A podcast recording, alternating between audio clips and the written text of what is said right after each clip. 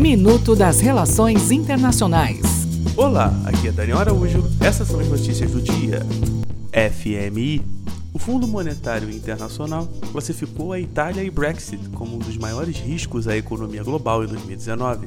Entre os problemas, no caso italiano, o peso dos rendimentos para os bancos com as taxas de spread elevadas, somada à alta dívida pública que é 130% do seu PIB. No caso inglês, a saída da União Europeia sem um acordo. Síria. Turquia prepara outra operação militar em território sírio, tendo por foco as regiões a leste do rio Eufrates, criando uma área livre de milícias curdas armadas, que, até então, tem combatido os terroristas do Estado Islâmico. Venezuela.